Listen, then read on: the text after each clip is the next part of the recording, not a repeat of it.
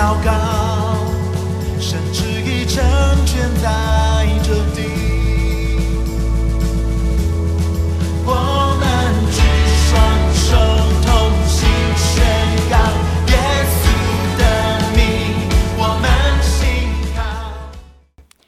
弟兄姐妹，还有各位好朋友们，大家好！我们今天进入到以赛亚书倒数第二章，六十五章了。哇，有没有觉得非常开心？已经要读完了，这样子一卷厚厚的这个大先知书，这样子哈。那我们从第一节读到第十节，素来没有访问我的，现在求问我；没有寻找我的，我叫他们遇见；没有称为我名下的，我对他们说：我在这里，我在这里。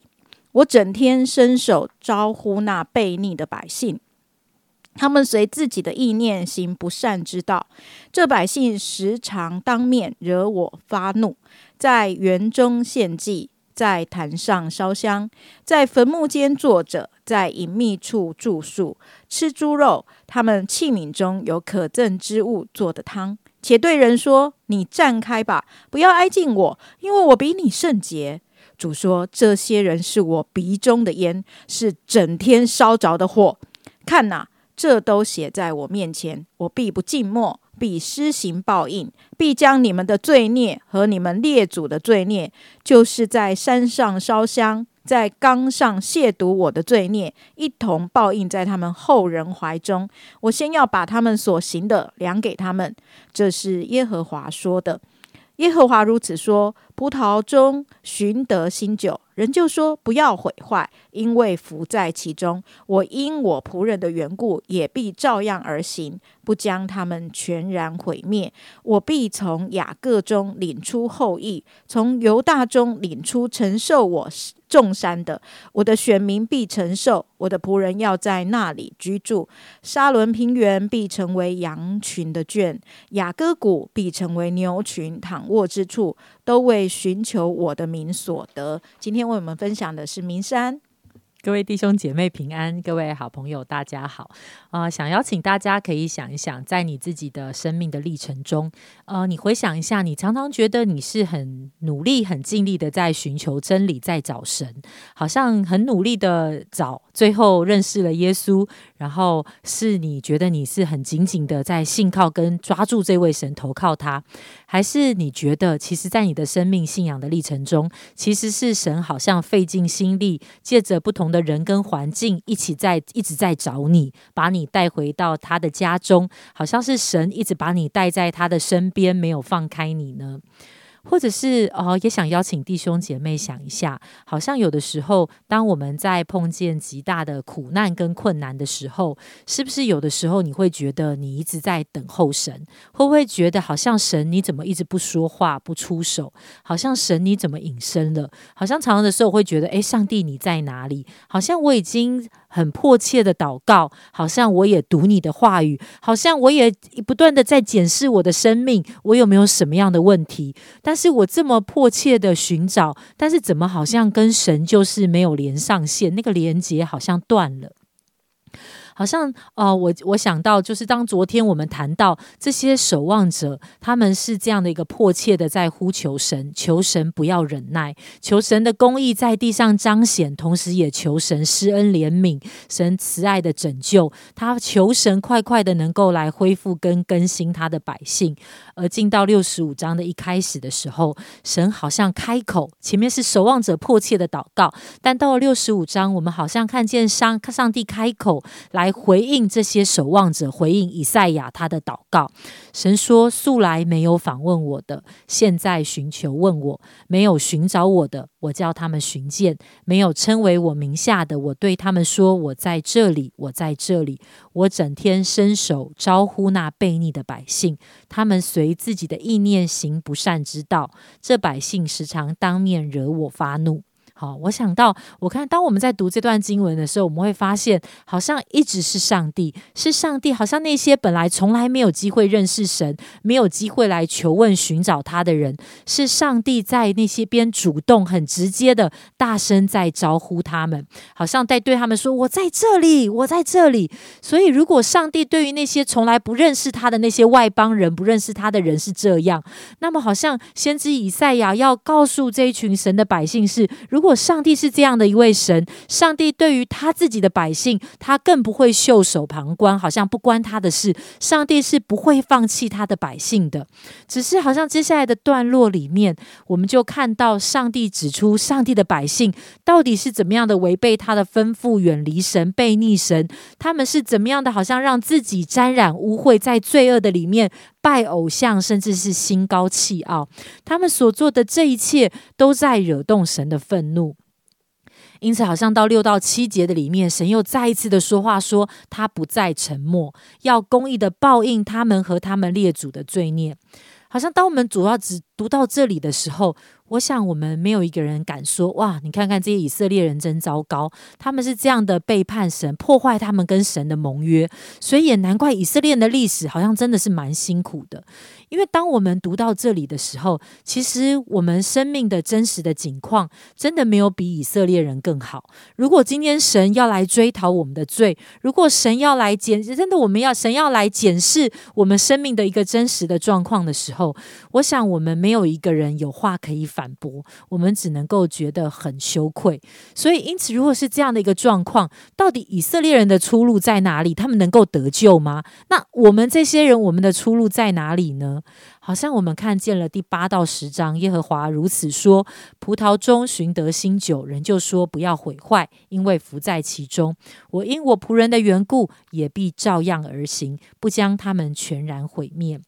可能我们会很惊讶的发现，这个整体的以色列人是这么样的一个悖逆跟软弱，但是上帝没有放弃他们。而上帝说，他没有放弃他们，是因着他仆人的缘故，是因为上帝纪念这一些，纪念以赛亚，纪念这一些迫切的在祷告呼求的守望者，纪念这些忠心在他的面前的仆人。也许他们并不是完美的，也许他们的生命也曾经软弱，但是他们当他们被神更新、被神恢复，而他们起来按着神的心意来祷告的时候，当他们乐意把神的那样的一个拯救的好消息，能够来传扬。扬出来，来告诉人。而当那些。当那些百姓因着能够听见这些的信息，他们能够有机会被神改变，而被而真实的悔改的时候，这一些人是耶和华的赎民，这一些人是渔民，他们要被主来保守，他们要脱离将来的审判。不只是如此，他们不只是好像好像逃过一劫了，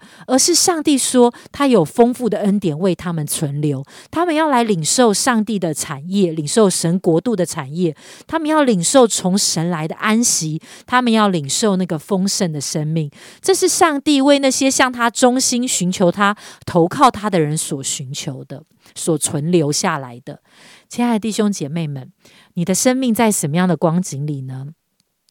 也许你还不认识神，甚至你从来没有呼求过这位神。但是你知道，上帝一直热切的在招呼你吗？上帝一直在对你说：“我在这里，我在这里。”而你愿不愿意转向神，来回头来回应上帝对你的呼召？或者是当上帝让你看见你的生命当中的软弱、败坏跟污秽的时候，你是要掩藏起来，或者是你觉得那无所谓，或者是你要起来回应这位，起来寻找这位神，寻求这位神，呼求更新，呼求医治，呼求恢复，进入你的生命里。或者，亲爱的弟兄姐妹，在你的生命当中，你早早的就领受了上帝的恩典跟救恩，那你愿意起来，好像成为那个祭司代求者，好像成为上帝跟人中间的那个中间人，愿意按着神的心意付上祷告的代价。好像期待那样的一个更新恢复，可以临到我们身旁那些还不认识主的人。好像起来可以为着我们的国家，为着列国。很多的时候，当我们看见现在的新闻，好像我们会觉得在以色列、在巴勒斯坦那边的征战，我们会觉得哇。好恐怖哦！我们不知道会怎么样的发展下去，但是也许正是这个时候，上帝在呼召我们要起来守望，为列国迫切迫切的来呼求神，为列国来祷告。因为不只是我们要来领受神的恩典，上帝更愿意的是他所预备的那位弥赛亚耶稣基督，是可以临到万民万族万邦，使得他们不落入上帝的愤怒。求神帮助我们。好，谢谢敏珊姐。嗯、当敏呃刚才在读经文读到第二节的时候呢，呃，我心里其实是蛮感动的。好、因为我记得我第一次呃带着学生牧区啊、那时候叫做学青哈、就是大专生呃在做这个福音工作的时候，就是那时候就是有一个大胆的一个行动。我就呃要求我们弟兄姐妹呢，可以走在呃永和附近，好，然后我们就逐家叩门，然后预备比较好的礼物。我记得那时候买了一个呃，好像类似那个微波炉的那种。就是那种保鲜盒吧，觉得很好的礼物，只要谁愿意开门让我们进去的，我们就要传福音，然后送他这个礼物。哈，那是在新年那个时候这样子。那当这个行动呃结束的时候，其实我们并没有很多的人要信耶稣。好，大家开门是为那个礼物，好，或是一个客气啊。那我们找的人其实也是呃有收集到一些的名单的哈，所以他们也让我们进去。那我们做完见证之后呢，呃，基本上大部分的人是没有要信耶稣的。那当我在呃对着这些的学生啊，就是后来我们有一个布道会，也来了一两位而已，这样子哈，就是一两位邻居而已。然后我对着这些学生，我我就在想说，我要告诉这些学生什么呢？我要告诉这些弟兄姐妹什么呢？那当我在祷告的时候，上帝就啊、让我读到哈、其实就是以赛亚六十五章第一节、第二节。那呃。我那时候读的不是这一边，而是保罗他在罗马书里面那边提到的，也是引用这一段经文这样子。然后上帝就说：“我整天伸手招呼。”就是上帝就说：“虽然人来的不多，可是我就是整天，我整天我没有放弃这里的百姓，我没有放弃永和，我没有放弃中和，我没有放弃这些邻居，我没有放弃。”我整天在等候他们，所以你做的工作虽然遇到一点点的挫折，好像没有立刻的回应，可是没有关系，我整天招手。那我觉得，呃，当明山他也提到，是的，我们要继续的成为一个带导者，继续的成为一个传福音的使者，继续的为着这些我们可能不认识的，不管是本地或是远处的这些的百姓代求的时候，盼望那个我整天招呼，我整天伸手招呼的这一个。呃，看见呢，也成为我们心中的鼓励，因为神从来没有放弃过我们任何一个人。那这也成为我们跟随他的一个榜样。愿神亲自的得荣耀。我们一起来祷告。现在主，谢谢你，因为你没有放弃过我们任何一个人。你始始终愿意给我们机会，等候我们回转。主啊，真的，我就求你把这样一个极大的爱，嗯、放在我们的身上，也求你自己亲自的工作，让我们所带到的这些的邻居、家人、朋友来、认识你。主要特别为着我们幸福 best 的名单上每一个我们所祷告的名字，都何等的宝贵。主啊，每一个名字代表就是一个生命。主啊，我们盼望这一个生命能够重新的归回到你这位爱他们的父面前。主啊，愿你自己就亲自的来工作，也纪念我们弟兄姐妹劬劳的带导。主啊，亲自的来成就一切所求的。主啊，超乎所求所想的应允。主啊，好叫我们可以一起进入到你自己神家中，一起的欢喜快乐。主，我们向你献上仰望，祝福我们今天的生活。主啊，我们常常被你自己的话语来鼓励，也常常被你自己的话语来安慰。奉耶稣基督的名，阿门。